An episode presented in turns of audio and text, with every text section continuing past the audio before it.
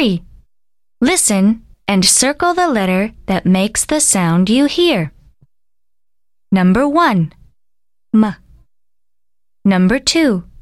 M. Number 3. L. Number 4. H. Number 5. D. Number 6. M. 品。